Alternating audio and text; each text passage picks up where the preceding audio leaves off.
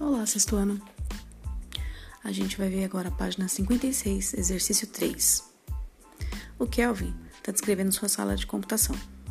Então, vocês vão ouvir a teacher e escolher a melhor figura que representa a descrição, ok?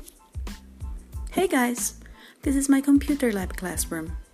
There are six students' desks and a table for the teacher.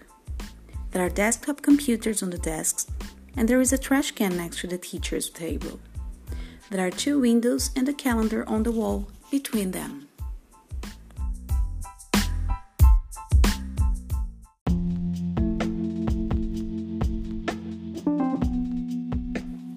Olá!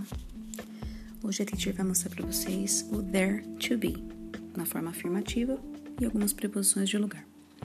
O there to be é o verbo haver em português. H-A de ter, de existir alguma coisa. Vamos ver o exemplo da letra A, na página 53. There is a notebook on the desk. Esse there is em português é o a. Então, há um caderno em cima da mesa. O on é a preposição em cima. Ok? Vamos para o exemplo B. There are three books in the backpack. Há três livros dentro da mochila. Are também é o a. Em português a gente usa a de haver igual para o singular e para o plural. Em inglês tem a diferença. There is eu vou usar para o singular e there are eu vou usar para o plural. Continuando no exemplo B. There are three books in the backpack. Há três livros dentro da mochila. Então a preposição in quer dizer dentro. Exemplo C. There is a picture behind the teacher. Há um quadro atrás da professora. Então, behind significa atrás. Não se esqueçam de anotar na apostila, ok? A tradução das preposições e do there is e do there are. Exemplo D. There are colored pencils between the book and the calculator. Há lápis de cor entre o livro e a calculadora. O between é entre, usado quando tem duas coisas, quando estão entre duas coisas. Ok? Letra E. There is a chair in front of the table. Há uma cadeira em frente à mesa ou na frente da mesa, tanto faz. Letra F. There is a boy next to Amanda. Tem um menino próximo a Amanda, perto da Amanda. Letra G. There are five students under the tree. Há cinco alunos embaixo da árvore. Letra H. There is a trash can in the corner of the classroom.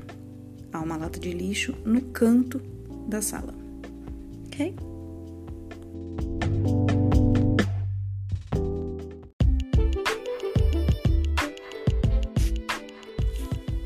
Olá! A gente vai ver agora a página 58 continuando com there to be, só que agora interrogativa, negativa e respostinha curta, ok? Are there students in the schoolyard? Yes, there are. Então, lembrando aí no exemplo A, toda vez que a gente tiver verbo to be, para fazer a pergunta, a gente tem que inverter. Então, onde seria there are, a pergunta vira are there.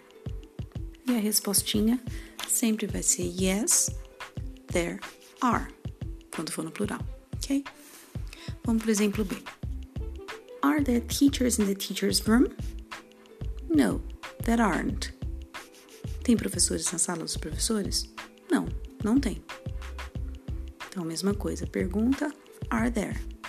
A resposta negativa sempre começa com no e termina com not. Aí vocês têm abreviado. Então tá no, there aren't. Poderia muito bem ser no, there are not.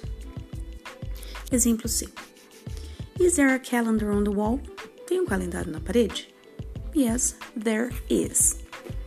Se eu perguntei com is there, na resposta eu inverto e respondo there is, quando for uma resposta afirmativa.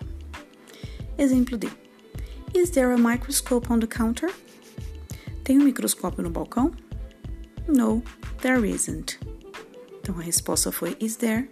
Como é negativa, a gente inverte e vira there isn't. Lembrando, resposta negativa sempre começa com no e termina com not. Poderia ser No, there is not.